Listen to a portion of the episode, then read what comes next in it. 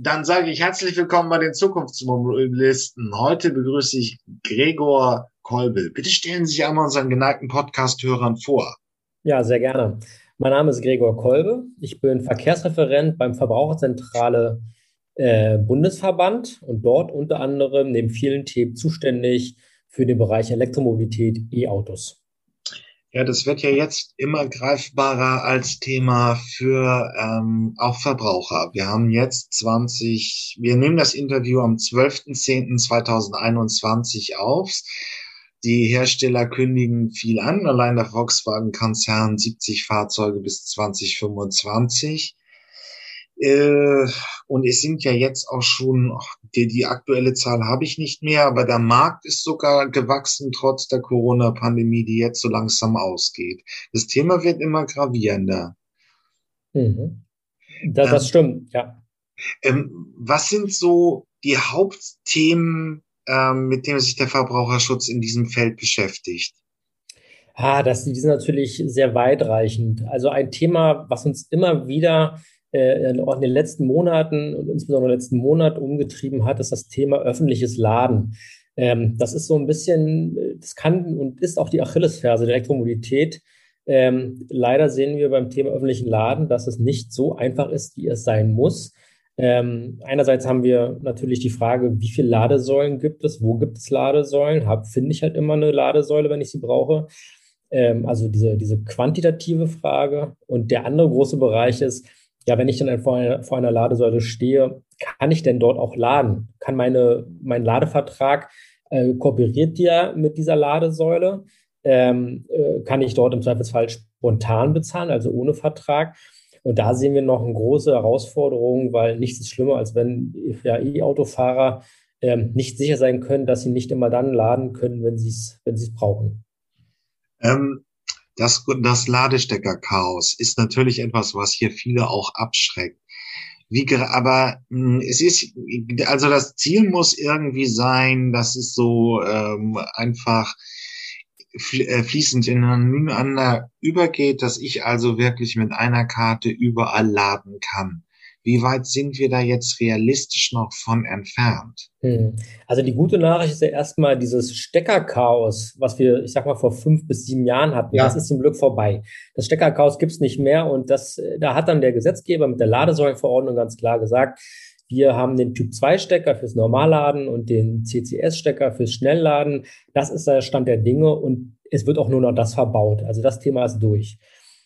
Die große Frage ist, ähm, diese eine, eine Ladekarte, diese eine App, mit der ich alle Ladesäulen nutzen kann, das wäre natürlich das große Ziel.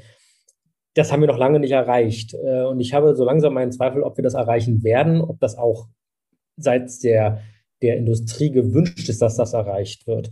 Ähm, auch da gibt es Verbesserungen zumindest. Ich sage mal so, vor zwei, drei Jahren brauchte man noch seine fünf, sechs Ladekarten, wenn man in der Republik unterwegs war um immer dann für eine Region die passende Ladekarte dabei zu haben. Jetzt braucht man bloß noch zwei oder drei. Ähm, aber das sind immer noch ein bis zwei zu viel. Denn ähm, ja, ich, wenn ich zum Tanken an eine normale Tankstelle fahre, habe ich auch nur meine, meine EC-Karte bei oder mein Bargeld und mache mir da keine Gedanken drüber. Ähm, wir brauchen diese, diese Lösung, dass ich mit einer Karte überall laden kann.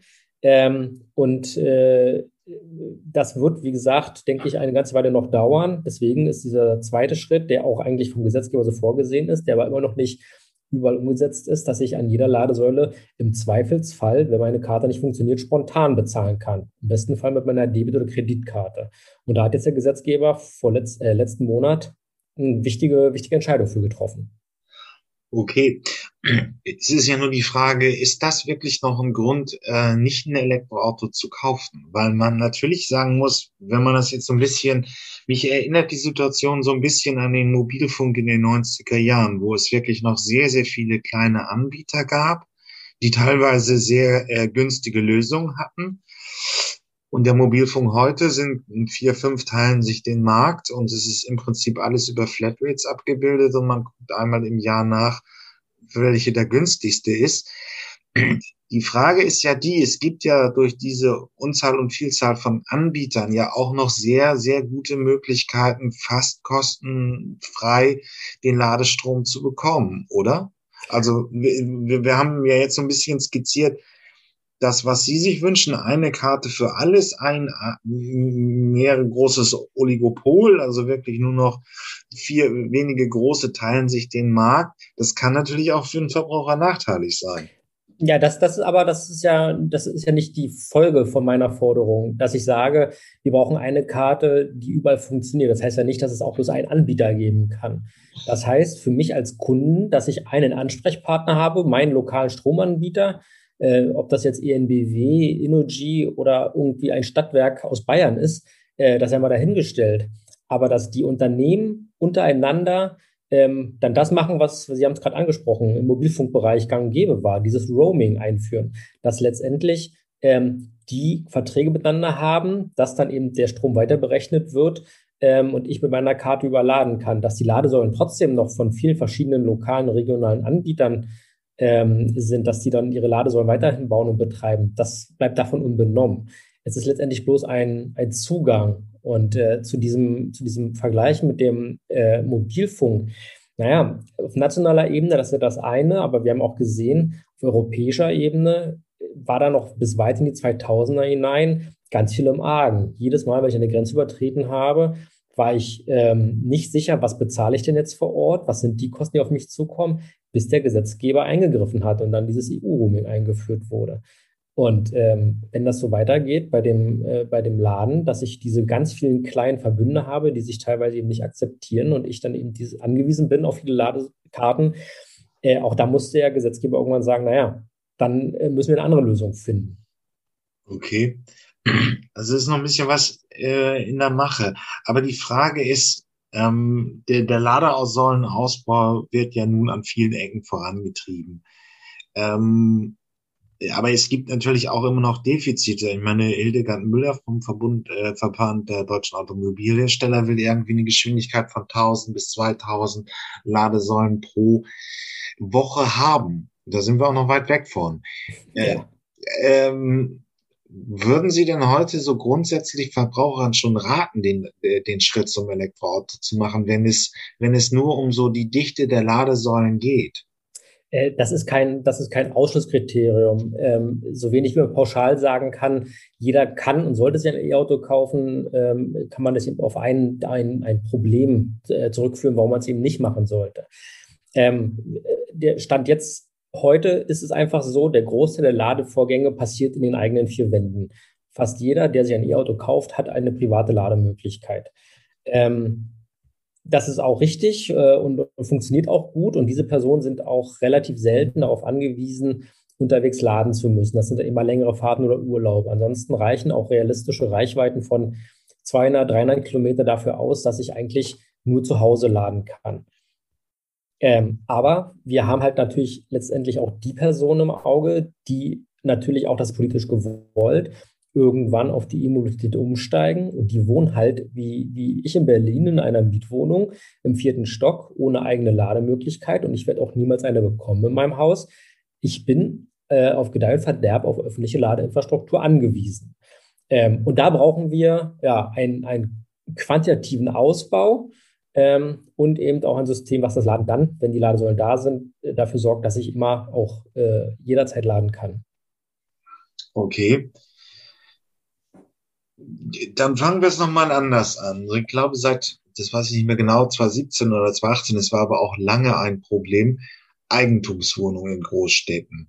Mhm. Ähm, da war es ja nicht, ähm, da konnte einer in der Eigentümerversammlung sagen, ich möchte es nicht haben und dann gab es keine Ladesäule. Mhm. Das ist nun geändert worden.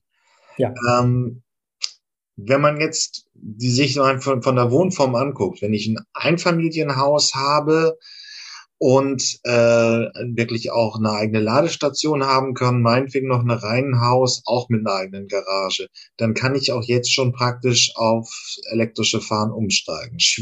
Dann gibt's noch die Eigentumswohnung, mit einer Garage geht's auch, aber die 60 Prozent der Deutschen, die in Mietparteien, in Mietwohnungen leben, sind momentan noch sehr schwierig daran zu überzeugen, aufs Elektroauto umzusteigen. Hm. Ja, das stimmt. Also dieses Wohneigentumsmodernisierungsgesetz, das ist eben das, was Sie gerade sagten, was dafür sorgt, dass ich einen rechtlichen Anspruch habe, auch gegen den ja, Widerstand oder Unwillen meiner Miteigentümer oder Mitmieter, mir eine, eine Wallbox in meiner Mietwohnung einbauen zu lassen.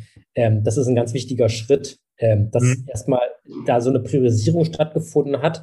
Und ähm, klar ist, ähm, ich habe erstmal grundsätzlich sag mal, theoretisch das Recht, mir eine Wallbox zu installieren. Dass es dann immer natürlich noch praktische Hürden gibt, äh, weil ich dann natürlich mit dem, mit dem Netzbetreiber ähm, mich auseinandersetzen muss, weil dann Kabel gelegt werden müssen, Kosten entstehen, die ich dann zwar alleine tragen muss, aber die natürlich auch nicht gerade gering sein können im, im schlimmsten Fall. Das ist nochmal eine andere Frage. Ähm, aber ähm, das betrifft eben nur die, die perspektivisch oder auch schon heute eben überhaupt eine Lade, eine, eine Parkmöglichkeit auf, auf, auf ihrem Haus, äh, also im Grundstück haben. Ähm, für, für die ganzen Menschen, die in Altbaugegenden wohnen, wo es einfach gar keine Garagen gibt, Tiefgaragen oder wie auch immer, ähm, da ändert sich natürlich nichts dran. Die sind natürlich auf öffentliche Ladeinfrastruktur angewiesen. Okay, also wir haben immer noch so ein bisschen das Problem, das, was wir auch schon die ganzen zehn Jahr, letzten zehn Jahre bei der Elektromobilität durchschleifen, ähm, wenn ich in der Provinz, äh, wenn ich im Pendelbereich 20, 30 Kilometer von der Arbeit entfernt lebe, wenn ich zu Hause sicher laden kann, wenn mir das Haus gehabt, dann kann ich einfach mühelos eine Ladestation aufbauen und ich kann elektromobil werden, mhm. aber die Mieter eben nicht. Ja. Ja, Okay. Das, das also, da, da, ist aber auch noch relativ, also die, grundsätzliche Frage war ja von Ihnen, wem kann man es empfehlen? Das haben Sie gerade so einen so einen Fall skizziert mit dem Menschen, der vielleicht im Eigenheim, im, im ländlichen oder, oder suburbanen Raum wohnt, regelmäßige Pendeldistanzen hat, ist Paradebeispiel für diejenigen, für die sich heute ein E-Auto ja dann am Ende auch finanziell lohnt, gerade bei den Förderungen, die wir haben. Ja. Ähm, dass das ist wirklich am Ende, wenn es dann auf Heller und Pfennig ankommt, eine sehr sinnvolle Alternative, sich ein E-Auto anzuschaffen, weil man einfach deutlich günstiger unterwegs ist. Und dann kommt die subjektive Einstellung zu der Thematik. Ich hatte neulich ein Interview mit einem, mit einem, äh, in einer äh, Radiosendung, wo dann Hörer zugeschaltet waren. Da ging es eigentlich um ÖPNV. Und dann beschwerte sich so ein äh, Bewohner eines ländlichen Gebietes darüber, dass er jeden Tag 25, 30 Kilometer zur Arbeit pendeln muss. Ähm, und mit dem ÖPNV auf dem Land geht das gar nicht. Aber auch mit dem, mit dem E-Auto geht das nicht. Äh, er ist auf den Verbrenner angewiesen, auf Gedeih und Verderb.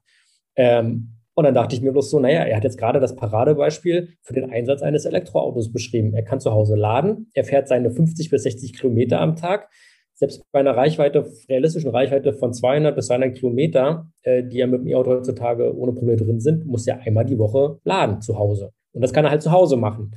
Ähm, und er fährt richtig günstig damit.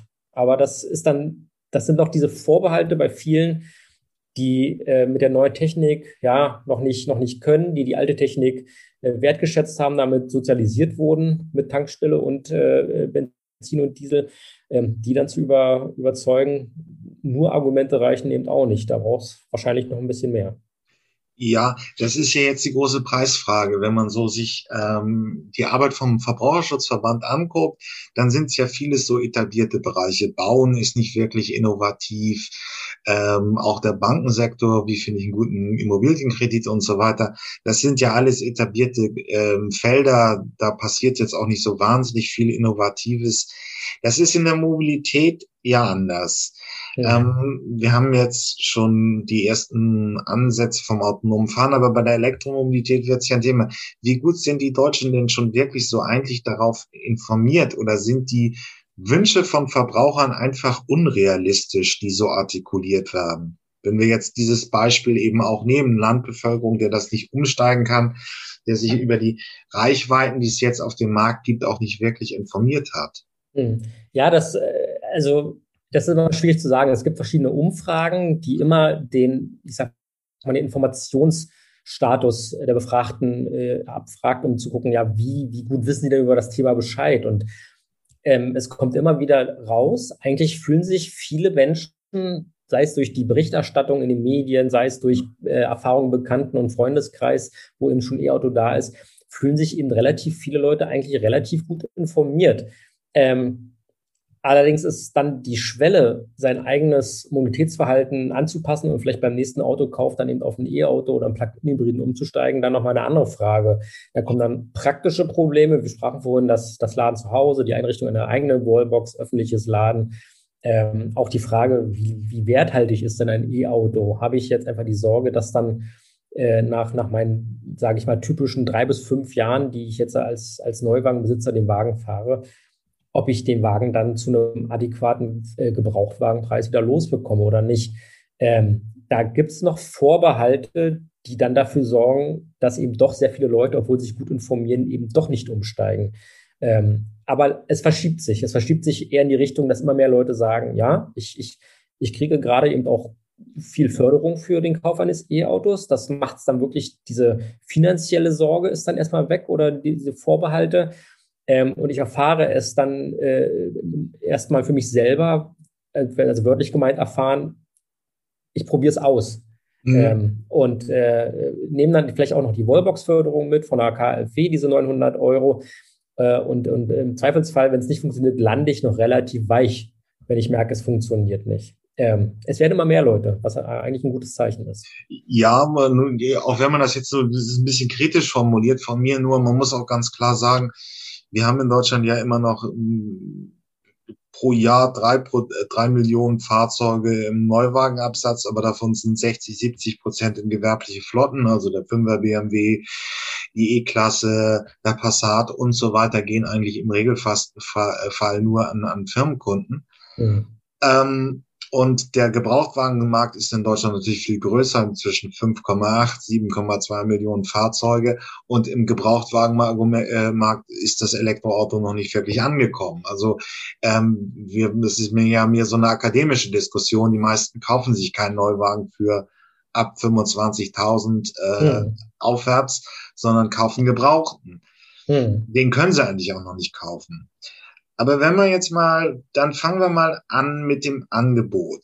Das ist ja natürlich auch eine schwierige Frage, aber 2012 war, fing es ja an, ähm, der äh, Jouillon, der Mitsubishi Mif und so weiter, gab es, ist natürlich jetzt acht, neun Jahre her, aber das sind ja halt Fahrzeuge, die so 120, 130 Kilometer Reichweite haben. Äh, das war sogar auch, wenn man nur 20 Kilometer pendelt, machbar, aber es war natürlich nicht der Stand. Heute liefern die Großserienhersteller 300 Kilometer Reichweite für 40.000 Euro.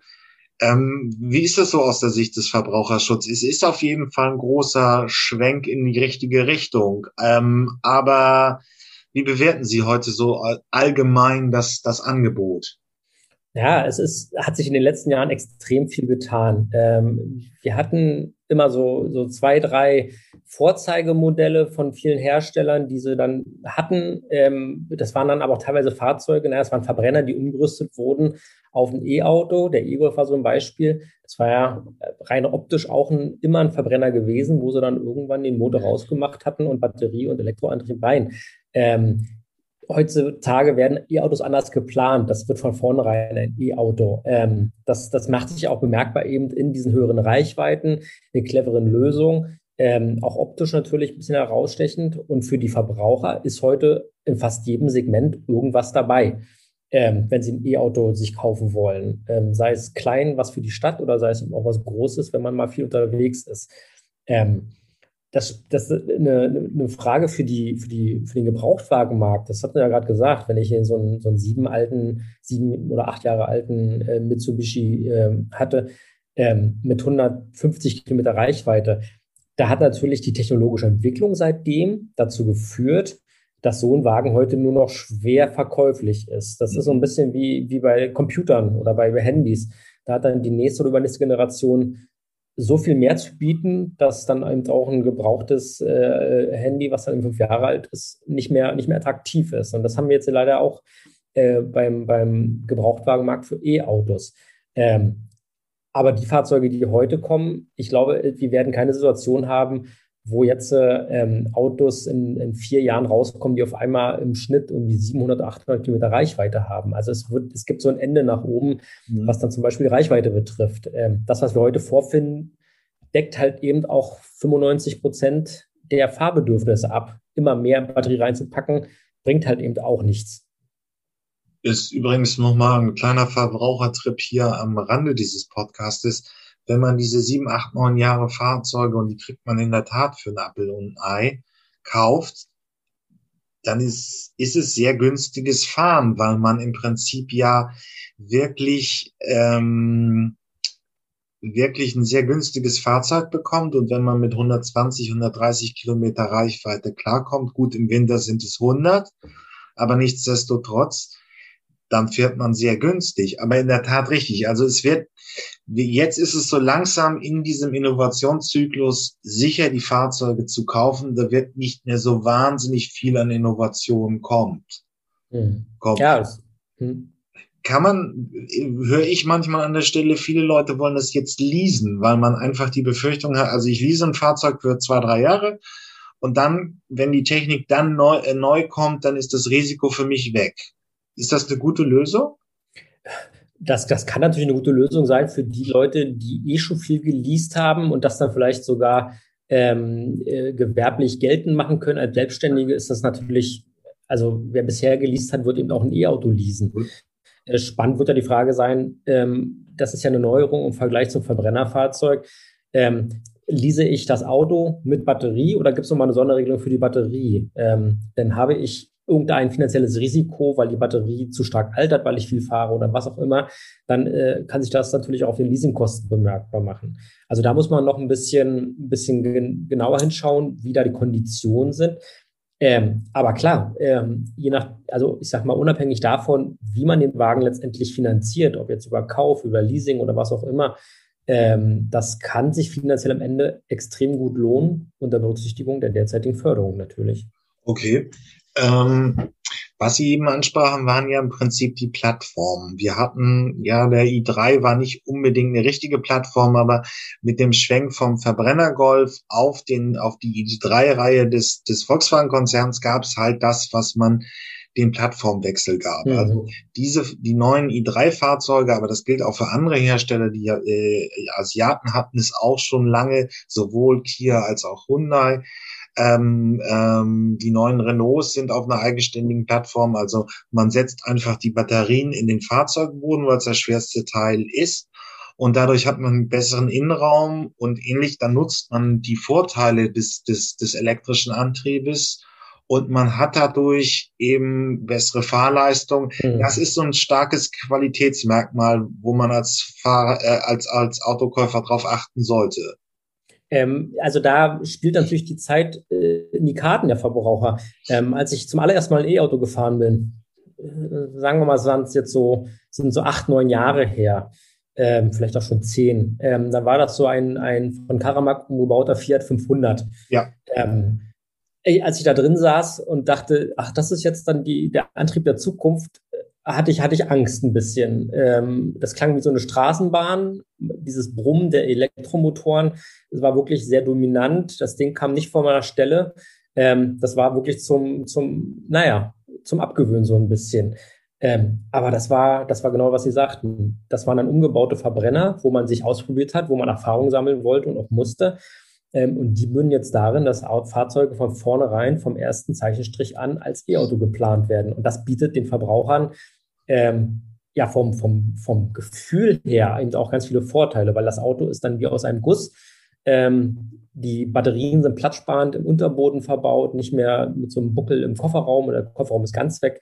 Ähm, das, ist, das ist zum Glück alles, alles äh, Vergangenheit. Ähm, und das wird sich natürlich jetzt immer weiter durchsetzen, dass die immer, ich sag mal, cleverer, intelligenter, auch optisch gefälliger werden und, mhm. praktischer. Das ist natürlich ein Trend, der, der wird immer weitergehen.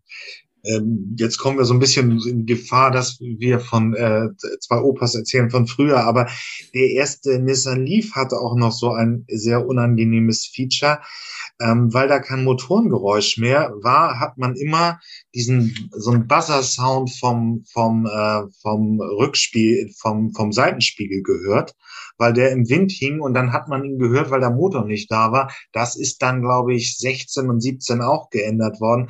Aber es war halt immer so ein Brummen an der Seite. Mhm. Da ist viel passiert. Und ja, es hat halt so seine sieben Jahre gedauert, bis die, bis die Hersteller so eine eigene Systematik durchgekauft haben. Ähm, aber ich kann natürlich auch nicht von Ihnen erwarten, dass Sie jetzt zu den, den Verbraucherjournalisten geben, aber welche Fahrzeuge, welche Hersteller sind eigentlich relativ verbraucherfreundlich in dieser elektromobilen Welt? Ja, das ist schon mal eine Frage, was Sie jetzt verbraucherfreundlich nennen. Ähm, wenn, Sie, wenn Sie ein Auto wollen, was Sie sicher und bequem von A nach B bringt, äh, da kann ich, kann ich Ihnen nicht sagen, dass Sie sich, äh, dass Sie, dass Sie mit dem Tesla schlecht fahren und mit dem VW oder mit dem BMW oder einem Daimler oder einem Japaner, einem Franzosen. Die sind da alle, die bauen alle gute Autos. Ähm, da, da will ich niemanden hervorheben. Das ist eine Frage des Geldbeutels. Ähm, ist klar, wenn Sie nur einen schmalen Geldbeutel haben, ist für Sie ein Tesla keine Option und ein, und ein sehr hochpreisiger BMW äh, oder, oder Daimler eben auch nicht. Ähm, und ein Audi e-tron fällt dann in der Regel auch weg.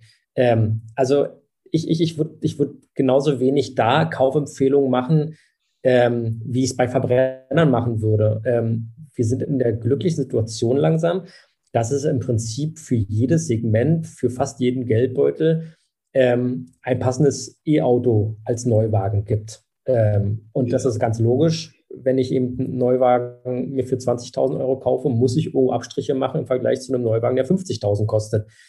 Ähm, aber das ist nicht anders als bei einem Verbrennerfahrzeug. Also äh, das, das äh, reicht dann nicht, um dort irgendwie Kaufempfehlungen oder eben das Gegenteil, keine Kaufempfehlung auszusprechen. Ähm, nur übrigens am Rande, also Tesla kommt jetzt mit i3 und ich glaube, es soll jetzt trotz Corona auch den Kleinwagen geben. Die erweitern jetzt auch ihre Modellpalette nach unten, also so klassisch die großen äh, Limousinen im, im Bereich über 200.000 Euro, das wird jetzt auch ergänzt. Aber eine andere Frage. Dann, wenn wir jetzt nochmal die Land- oder suburbane Raum, Pendelbereich Bevölkerung uns anschauen, dann haben die ja neben dem Auto auch noch die Ladesäule. Ähm, was kann man da aus der Verbraucherschutzsicht empfehlen? Also es gibt heute, das Angebot ist meiner Kenntnis noch, noch relativ klein. Es fängt eben, glaube ich, mit, der, mit 400 Euro an, geht bis 2000 und es ist ein bisschen die Frage, inwieweit man das Smart Home da in dieses, in diese neue Ladesäule integriert. Hm. Ja, ähm, also wenn Sie, wenn Sie diese KfW-Förderung, die wurde nochmal aufgestockt von 900 Euro, wenn Sie die mitnehmen wollen, was sehr sinnvoll ist natürlich und zu empfehlen ist, äh, ist eine Förderbedingung, dass ihre, ähm, ihre Wallbox ähm, von außen steuerbar sein muss. Das muss eine steuerbare Wallbox sein, die perspektivisch dazu geeignet ist, Smart Charging bzw. Eingriffe durch den Netzbetreiber zu erlauben, wenn es zu der Gefahr kommt, dass es eben durch hohe Nachfrage zu Netzüberlastungen kommen kann. Okay. Ähm, da kommen Sie gar nicht drum herum. Das ist Förderbedingung und nur Ladesäulen oder Wallboxen, die, die dieses Feature anbieten, können überhaupt gefördert werden. Ähm, das macht aber auch so durchaus Sinn, denn ähm, diese grundsätzliche Frage Netzausbau, die ist natürlich nicht, nicht von der Hand zu weisen. Ähm, wenn wir irgendwann zu einer Situation kommen, wo dann zwischen 17 und 19 Uhr, wenn der durchschnittliche Arbeitnehmer nach Hause kommt, äh, sein, sein Auto an die private Wallbox hängt und dann ähm, alle ziehen sie das maximal Mögliche, was die Wallbox kann. Ähm, dann kann es halt auch in der, in der, ähm, in der Straße dunkel werden. Und das ist natürlich äh, ureigenes Interesse, dass das verhindert wird. Äh, bei den Wallboxen zu empfehlen, ähm, ich finde die Diskussion um, also da wird ja auch teilweise so eine, so eine Leistungsschlacht angeboten. Wenn man sich viele E-Autos heute anguckt, dann haben selbst die großen E-Autos in der Regel maximal einen 11 kW Onboard-Charger drin. Ähm, das wird gar nicht E-Autos werden gar nicht mehr mit mir ausgeliefert, weil das für das Zuhause-Laden reicht das auch völlig aus. Wenn der Wagen sechs, sieben Stunden an der Ladesäule hängt, ist er auch mit dem 11 kW Onboard-Charger am nächsten Morgen wieder voll. Ähm, von daher muss man da nicht, nicht nach äh, auf 22 kW gehen, meiner Meinung nach. Äh, vor allem, wenn es dann das Auto und dann auch vielleicht das übernächste Auto gar nicht mehr anbietet, weil die es gar nicht verarbeiten können. Also da, wo ich ein bisschen kleiner denken, das ist kostengünstiger, am Ende ist es ein Stück weit netzdienlicher. Ähm, und somit auch zu Vorteil natürlich der, der Nachbarn, die kein E-Auto haben. Okay, und das, also im Prinzip 11 kW dreiphasiges System müsste ausreichen. Dann also nach, ja, nach, mein, Nach meiner Einschätzung reicht das aus. Also äh, wie gesagt, wenn Sie dann auch wirklich diese 11 kW in dem Moment da durchbekommen, dann haben Sie dann eben eine, eine selbst eine 50, 60, 70 kWh Batterie ist dann über Nacht mehr als voll, äh, wenn sie komplett leer war. Und äh, wahrscheinlich wird sie nicht komplett leer, komplett leer sein, wenn Sie sie ranhängen. Ähm, das, das ist durchaus ausreichend. Okay. Ähm, ja, dann haben wir es eigentlich noch, dann ist natürlich noch ein großes Thema das Laden auf der Autobahn. Hm. Ähm, wenn wir da jetzt so angucken, das war ja zum Beispiel auch diesen Bruch, den wir beschrieben haben. Ich glaube, der elektrische Golf, also dieses so, so als Beispiel für die Fahrzeuge, die ähm, nur ähm, schneller, äh, nur umgebaute Verbrenner waren, der konnte seinerzeit meiner Meinung nach nur 50 kW laden da hat man an der Autobahn dann schon mal anderthalb bis zwei Stunden dran gewartet, bis es fertig wird. Ähm, was ist so heute der Standard? Sollte man sich die Frage stellen, dass Fahrzeuge mindestens 100 kW Schnellladefähigkeit an der Autobahn haben oder eher 150? Was plant da der Bund eigentlich in der Frage, äh, ja, wie, wie, wie schnell wird man an der Autobahn laden können? Hm. Ähm, auch da ist es mit einer pauschalen Antwort schwierig, denn ähm, ich, ich gehe jetzt mal wieder zurück in die Verbrennerzeit. Das ist ganz klar, wenn ich mir eine E-Klasse, ein A6 oder, oder ein Passat hole, dann gehöre ich zu den Leuten, die in der Regel wahrscheinlich auch ein bisschen mehr fahren und viel mehr Autobahn fahren. Und Fahrzeuge wie ein, äh, wie ein Smart, äh, ein Polo oder ein Opel Adam oder wie sie alle heißen, diese kleinen, das sind ja in der Regel auch Fahrzeuge, die, die weniger auf Autobahn bewegt werden. Ähm, und dann macht es auch durchaus Sinn, wenn eben die Fahrzeuge, die perspektivisch eben so eine Autobahnfresser sind, wenn die mehr, mehr Leistung vertragen können. Äh, und da ist es natürlich schon sinnvoll. Also da ist genau das Gegenteil zum Home Charging. Ein bisschen mehr kann nichts schaden. Ähm, unter der Voraussetzung, dass dann die Ladesäule an der Autobahn, an der ich dann halte, dann eben auch diese, diese versprochene Leistung liefert. Ähm, mit dem Schnellladegesetz, was jetzt der Bund beschlossen hat, gibt es Vorgaben. Jetzt bin ich gerade nicht sattelfest, wie die liegen, wo die liegen sollen. Aber die sind nach meinem Kenntnisstand schon so dimensioniert, dass wenn die dort vor Ort auch anliegen, und das ist auch beim Normalladen ja immer so ein bisschen das Problem, bekomme ich das, was mir dort versprochen wird in der Ladesäule. Aber wenn die dort wirklich anliegen sollten, ermöglicht das eben relativ zügige Ladezeiten. Und dann habe ich eben eine 20-Minuten-Pause äh, in der Zeit wird dann mit 150 kW ähm, mein Akku vollgepumpt und dann kann ich dann eben nach dem Kaffee weiterfahren. Ähm, aber auch da muss man klar sagen, für Leute, die sehr selten auf Autobahn unterwegs sind, vornehmlich in ihrer eigenen Region fahren, ähm, ob sich dann der Preis äh, für ein Fahrzeug lohnt, was dann eben wirklich HPC, also dieses High Power Charging kann, das ist eine individuelle Frage. Das pauschal zu sagen ist schwierig. Ähm, ich kann mir auch gut vorstellen, dass es gerade bei den, bei den günstigen Autos äh, dann so eine, so eine Grenze nach oben gibt, was die verarbeiten können. Okay. Ähm, ja, dann sind wir sie ja praktisch alle einmal durchgegangen. Also die Bevölkerung auf dem Land, Pendelbereich, Superbahnerbereich, wo man praktisch äh, 30 Kilometer am Tag fährt, wo man zu Hause laden kann, sicher stabilen kann, sind gesetzt. Eigenheime ebenso, die eine Parkmöglichkeit haben. Ja, aber was ist mit den Mietern? Also mit der großen Mehrheit der Deutschen. Ähm, sollen die öffentlichen Ladesäulen praktisch für sie reserviert werden? Muss der Bund da wirklich anfangen, in die Innenstädte äh, Ladesäulen zu bauen, so dass es kein Morgen gibt? Ähm, wie soll das laufen? Ich, ich glaube, ähm, ein, einfach jetzt die, die, die Innenstädte mit, mit klassischen Normalladesäulen zu pflastern, ist, ist glaube ich, nicht der richtige Weg. Ähm, was wir vermehrt sehen werden, ähm, es gibt diesen schönen Begriff der Ladeplaza, den hatte ich neulich mal gehört. Das sind dann diese innerstädtischen Ladehubs, das kann dann an irgendeinem Einkaufszentrum angedockt sein oder an einem, an einem anderen Ort, wo man dann eben eine, sage ich mal, eine hohe Aufenthaltsqualität hat oder was zu erledigen hat. Ähm, und dann wird dann inner, innerstädtisch ähm, so, ein, so ein Sammelsurium an verschiedenen Ladesäulen sein. Diese Normalladesäule, aber eben auch die HPC-Säule, die dann mein Wagen, wenn ich da einmal in der Woche oder alle zwei Wochen hinfahre, innerhalb von einer Stunde, die ich dann dort einkaufe, voll lädt. Und damit komme ich dann eben auch wieder ein, zwei Wochen ähm, äh, zu Rande. Denn auch klar ist, innerstädtisch fahren die Leute in der Regel weniger als, als im ländlichen Bereich. Und dann habe ich eben nicht mehr die 30 Kilometer Pendeldistanzen, sondern vielleicht bloß die fünf bis zehn Kilometer zur Arbeit. Ähm, ich glaube, da ist dann mehr als die Anzahl der Ladesäulen im städtischen Bereich, ist der Mix entscheidend, dass wir eben einen guten Mix aus, aus, ähm, aus Normalladesäulen im Wohnquartieren und Schnellladepunkten an, an gut äh, frequentierten, attraktiven Innenstadtlagen, wo die Leute eben vorbeikommen. Okay. Ähm, aber die Frage stellt sich noch so ein bisschen darum herum, das ist ja dann auch wie beim Bauen oder bei anderen Lebensbereichen. Wir haben jetzt auch praktisch bei der Mobilität neue Dienstleister in dem Bereich, also Elektrohandwerker.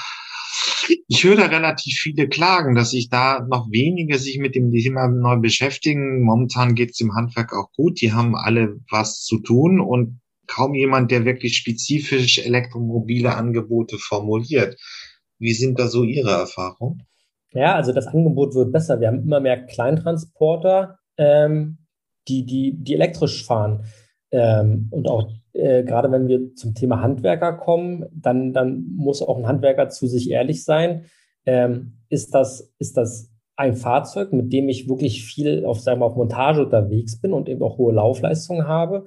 Oder insbesondere im städtischen oder suburbanen Bereich ist es eigentlich eine, eine rollende, rollende Werkstatt, äh, Werkbank, Werkzeugkasten. Und ich fahre dann wenige Kilometer am Tag zu meinen Kunden. Dort steht der Wagen dann eben eine ganze Weile vor den, äh, vor den Einrichtungen und wird eben nur genutzt zum, zum, zum Arbeiten. Ähm, da passt natürlich ein E-Auto auch, zumindest von der Reichweite her. Ob es sich am Ende finanziell lohnt, ist noch eine andere Frage, denn ein E-Auto macht vor allem dann Sinn, wenn es entsprechend viel gefahren wird. Ähm, die Frage ist jetzt natürlich, ist das, ist das diese, diese Reserviertheit äh, seitens des Handwerks, ist das, ist das sach, äh, sachlich begründet? Also haben wir, haben wir äh, eben mangelhaftes oder nicht zielgenaues Angebot? Ähm, oder ist es vielleicht auch so eine leichte ja, Unkenntnis, Voreingenommenheit? Ähm, das ist schwierig zu sagen. Ich glaube, es gibt, es gibt einige Handwerksbetriebe und, und gewerbliche Nutzer, die da sehr progressiv sind, die das die das ausprobieren wollen ähm, und dann eben, wenn sie, wenn sie mehrere Fahrzeuge im Fuhrpark haben, sukzessive mal ein, zwei E-Autos reinnehmen, ausprobieren, wie es funktioniert, Erfahrungen sammeln und dann natürlich beim nächsten, übernächsten Auto sich dann äh, auf Grundlage dieser Erfahrungen dann für das vielleicht optimale ähm, äh, Angebot entscheiden können. Ähm, aber auch da braucht es ein bisschen mehr Mut und naja, das ist wie bei den Normalverbrauchern, also bei den, bei den, bei den privaten Menschen eine gewisse Ehrlichkeit zu sich selber, was sind wirklich meine Bedürfnisse, meine äh, alltäglichen und, und nicht das Maximalszenario äh, immer als, als, als, als Kaufentscheidungsgrund äh, vor sich herzutragen. Okay. Um, dann ist es ein bisschen das Thema, was würden Sie jetzt noch von der Politik verlangen, damit wirklich ein verbraucherfreundliche neue Mobilitätswelt in der Elektromobilität sich breit macht? Mhm. Wir hatten das Thema, dass das, dass in Roaming, dass ein Streckerchaos beseitigt werden muss. Ähm, eine Karte, die dann möglichst auch in Gesamteuropa ähm, funktioniert zum Laden. Wo gibt's sonst noch Defizite? Ähm, also der Bundesrat hat ja im vergangenen Monat der Ladesäulenverordnung der neuen zugestimmt, dass ab 2023 alle neuen Ladesäulen die Debit- und Kreditkartenbezahlung für das Spontanladen akzeptieren müssen. Dieses Ad-Hoc-Laden ist ja schon seit 2017 vorgeschrieben für neue Ladesäulen mit dieser schwammigen Formulierung eine gängige Bezahlungsmethode. Das kann halt alles und nichts sein. Ähm, das macht sich eben auch bemerkbar in den sehr komplizierten ja, Bezahlverfahren, die man teilweise heute vorfindet. Da ist auf alle Fälle dieser, dieser neue Vorschlag deutlich besser, weil jeder Deutsche hat mindestens eine Debit- oder eine Kreditkarte bei sich. Ähm, das ist natürlich dann europäisch zu, ich sag mal, zu transportieren. Äh, die A4, die Alternative Fuel Infrastructure Regulation, also die Richtlinie über den Aufbau für alternative äh, Kraftstoffe, Infrastruktur für alternative Kraftstoffe, die nimmt sich auch dieses Themas an. Wie kann eben sichergestellt werden, dass grenzüberschreitend jeder Europäer an jeder äh, EU-Ladesäule laden kann? Ähm, also das ist das eine Thema. Was uns immer mehr umtreibt noch, ist die Frage, Gebrauchtwagenmarkt für E-Autos. Wir sprachen ja schon kurz darüber. Ähm, und da hat sich ja jetzt durch die E-Autos ein bisschen der Fokus verschoben. Ähm, ich habe in, einem gebrauchten E-Auto eine Batterie drin ähm, und die ist in der Regel mit Abstand das teuerste Bauteil am ganzen Fahrzeug. Ähm, aber ich habe nur sehr eingeschränkte Möglichkeiten, die Batterie prüfen zu lassen, zu schauen, ähm, wie gut oder wie schlecht ist sie denn jetzt? Ähm, ich habe natürlich wie beim klassischen Motor ähm, äh, die Laufleistung und das Alter, aber nur sehr eingeschränkte Informationen darüber, so wurde sie denn pfleglich behandelt, wie wurde sie geladen, denn Schnellladen beeinflusst eine Batterie anders als Normalladen.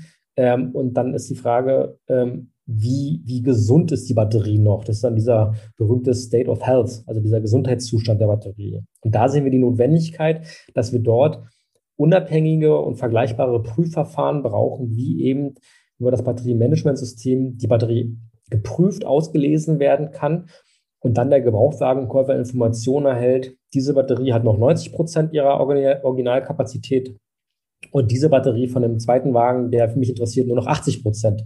Ähm, und dieser Unterschied kann dann natürlich dafür sorgen, dass sich der Verbraucher im Zweifelsfall für das Fahrzeug entscheidet, wo er eine deutlich eher gesündere Batterie hat, mit der dann eben auch erwartbar äh, länger, länger Freude haben wird. Ähm, das ist, ähm, also wir sprechen ja so ein bisschen drüber, um es verständlicher zu machen. Das Elektroauto ist ja ein bisschen wie ein Laptop. Also im Laptop ist der Prozessor teuer und, und, und zentral und der Rest ist so ein bisschen Plastikkram. Das ist beim Elektroauto ähnlich und äh, die Batterie ist halt sehr entscheidend.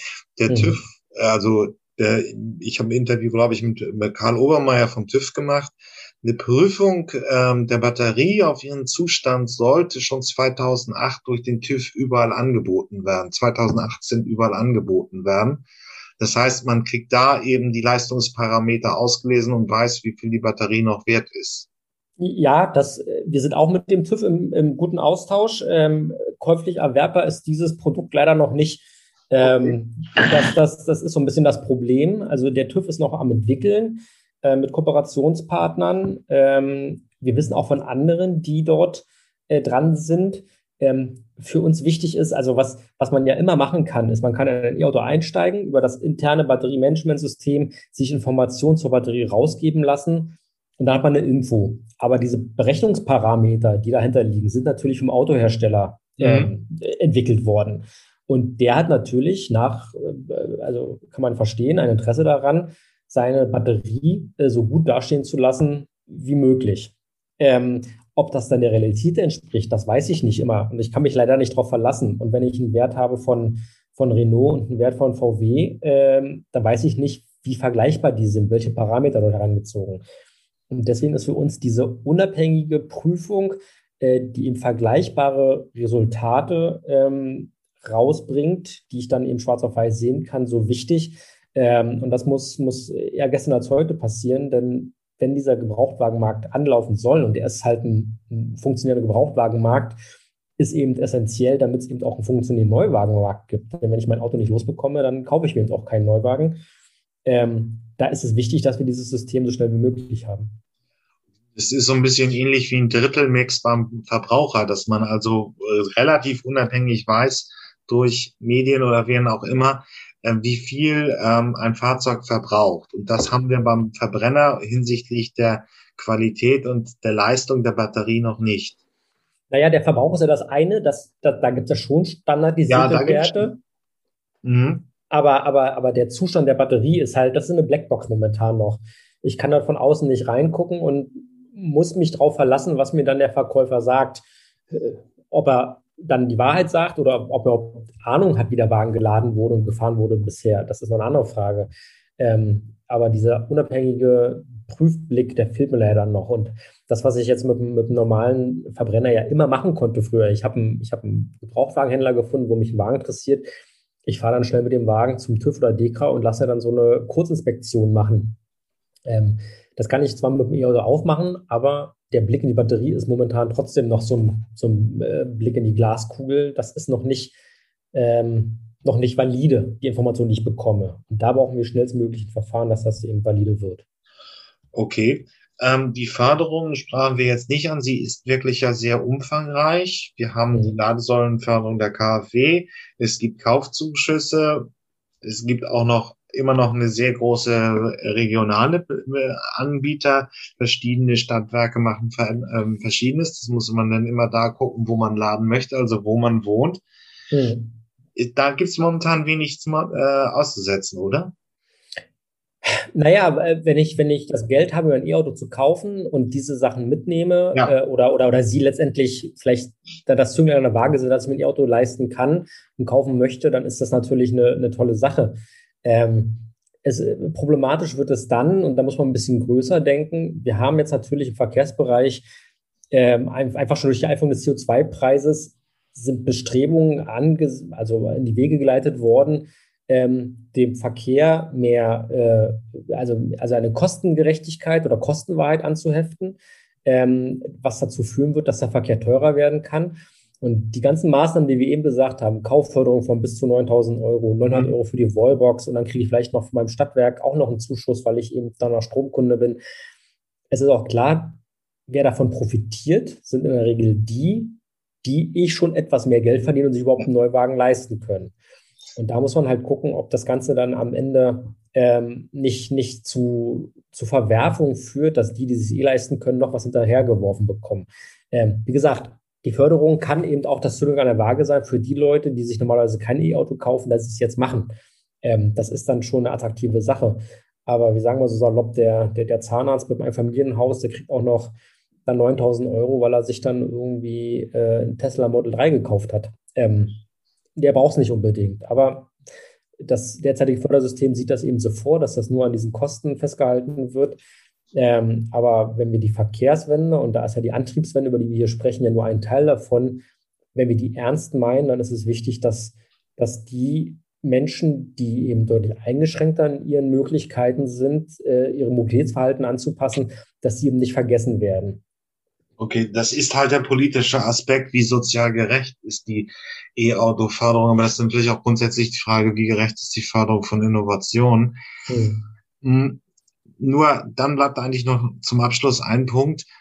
Wie haben sich die Medien eigentlich so entwickelt in Sachen ähm, Darstellung der elektromobilen Wirklichkeit? Wir haben ja noch so 2000, das wird jetzt glauben, also aus meiner Wahrnehmung ist natürlich auch schwierig, jetzt auch nicht alles, was es so gibt, aber dieses, diese Tests 2016, ich kaufe mir ein Elektroauto, fahre damit 400 Kilometer und stelle fest, dass bei 300 Kilometer Schluss ist. Diese Berichte werden immer weniger, oder? Also die, die, die Informationslage der Deutschen wird auch objektiv relativ besser.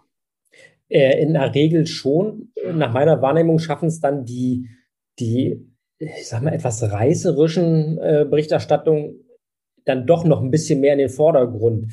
Ähm, und, und, und das, die Sache ist die, ein E-Auto ist in der Regel ein total alltagstauglicher Gegenstand. Ähm, mhm. Ich, natürlich wird es mal eine Situation geben, wo ich nicht in der Ladesäule weiterkomme oder, oder vielleicht mal irgendwie ein Softwareproblem im Auto ist. Aber das ist jetzt nichts äh, großartig anderes als bei einem, bei einem normalen Fahrzeug, was dann eben auch mal kaputt geht nach so und so vielen Kilometern. Ähm, was, was für mich auffällig ist, dass ähm, dass in der, in der, in der Mediendarstellung zur E-Mobilität immer dann das Thema kommt, wenn, wenn irgendwelche Tests sind, die wirklich extrem sind. Ich war vor einigen Monaten so, ich fahre jetzt mit dem Auto äh, nach, nach Zagreb in Urlaub. So, natürlich, dann fahre ich wahnsinnig durch wahnsinnig viele Länder, auch nicht die EU-Länder, und stoße dann nochmal eher an Probleme, als wenn ich mich nur in Deutschland bewege. Ähm, dass natürlich die Fahrt nach Zagreb nicht repräsentativ ist für den Durchschnittsverbraucher, ist mal eine andere Frage, aber es klingt natürlich toll, wenn der Mensch, der das macht, äh, dort permanent ähm, an, an Hindernisse stößt. Ähm, es ist, die, die Berichterstattung ist nach meinem Dafürhalten äh, neutraler und objektiver geworden, da gebe ich Ihnen recht, ähm, weil eben auch die Vorteile auch immer offensichtlicher werden. Ähm, weil diese Kinderkrankheiten weg sind. Also das, das sind einfach diese, diese, diese Nutzungs- Probleme, die man vielleicht vor einigen Jahren hatte, sind, sind in vielen Fällen heute weg. Äh, und hinzu kommt, dass natürlich dieser finanzielle Vorteil, ein E-Auto zu haben, wie gesagt, unter der Maßgabe der derzeitigen Förderung, natürlich ähm, eben dieses, diese, diese, diese Angst, dass ich einfach da äh, so viel Geld ausgeben muss, die Leute, ähm, also die Angst wurde den Leuten genommen. Ähm, und äh, das ist dann vielleicht auch ein bisschen unsere Aufgabe, wo wir uns immer als, als äh, Verbraucherschutzorganisation sehen, wir müssen den Leuten eben auch zeigen, ein, ein Auto, egal ob es jetzt ein E-Auto ist oder ein Verbrennerfahrzeug, ist eben mehr als nur der Kaufpreis. Das ist leider bei vielen immer noch die, die Größe. So kostet jetzt ein, kostet jetzt ein Art Fahrzeug 3000 Euro mehr oder weniger, dann nehme ich es oder nehme ich es nicht. Ähm, aber wir sagen immer so schön, ähm, diese Gesamthaltungskosten oder Neudeutsch TCO, Total Cost of Ownership, so was kostet mich das Fahrzeug während meiner Benutzungszeit? Das muss eigentlich bei den, bei den Verbraucherinnen viel mehr in den Fokus rücken, weil das letztendlich die, die tatsächlichen Kosten bestimmt. Und am Ende kann ein, ein, von der Anschaffung her ein teureres E-Auto unterm Strich günstiger für mich sein. Und das, das ist eine Sache, die wir auch gerade erst durch die Studie festgestellt haben. Es ist halt einfach die Frage, höhere Anschaffungskosten, niedliche, äh, niedrige Betriebskosten. Wenn ich dann ein Tourenprofil habe, wo ich nicht große spontane Reichweiten habe, sondern immer planbare Tourenprofile, ist es für mich ein finanzieller Kauf. Das gilt sowohl für Handwerker als auch für die großen Mehrzahl der Privatkäufer. Ja es ist aber nur so die Frage, es ist ja auch noch immer so, wenn ich Stefan Hayek hier in der Podcast-Reihe hörte, 2019 vor der Pandemie war auch noch das große Thema, ähm, ist das überhaupt umweltfreundlich? Also es ist ja halt auch einfach nach dem Dieselskandal hatten die äh, Verbraucher viel Vertrauen in die Autoindustrie verloren.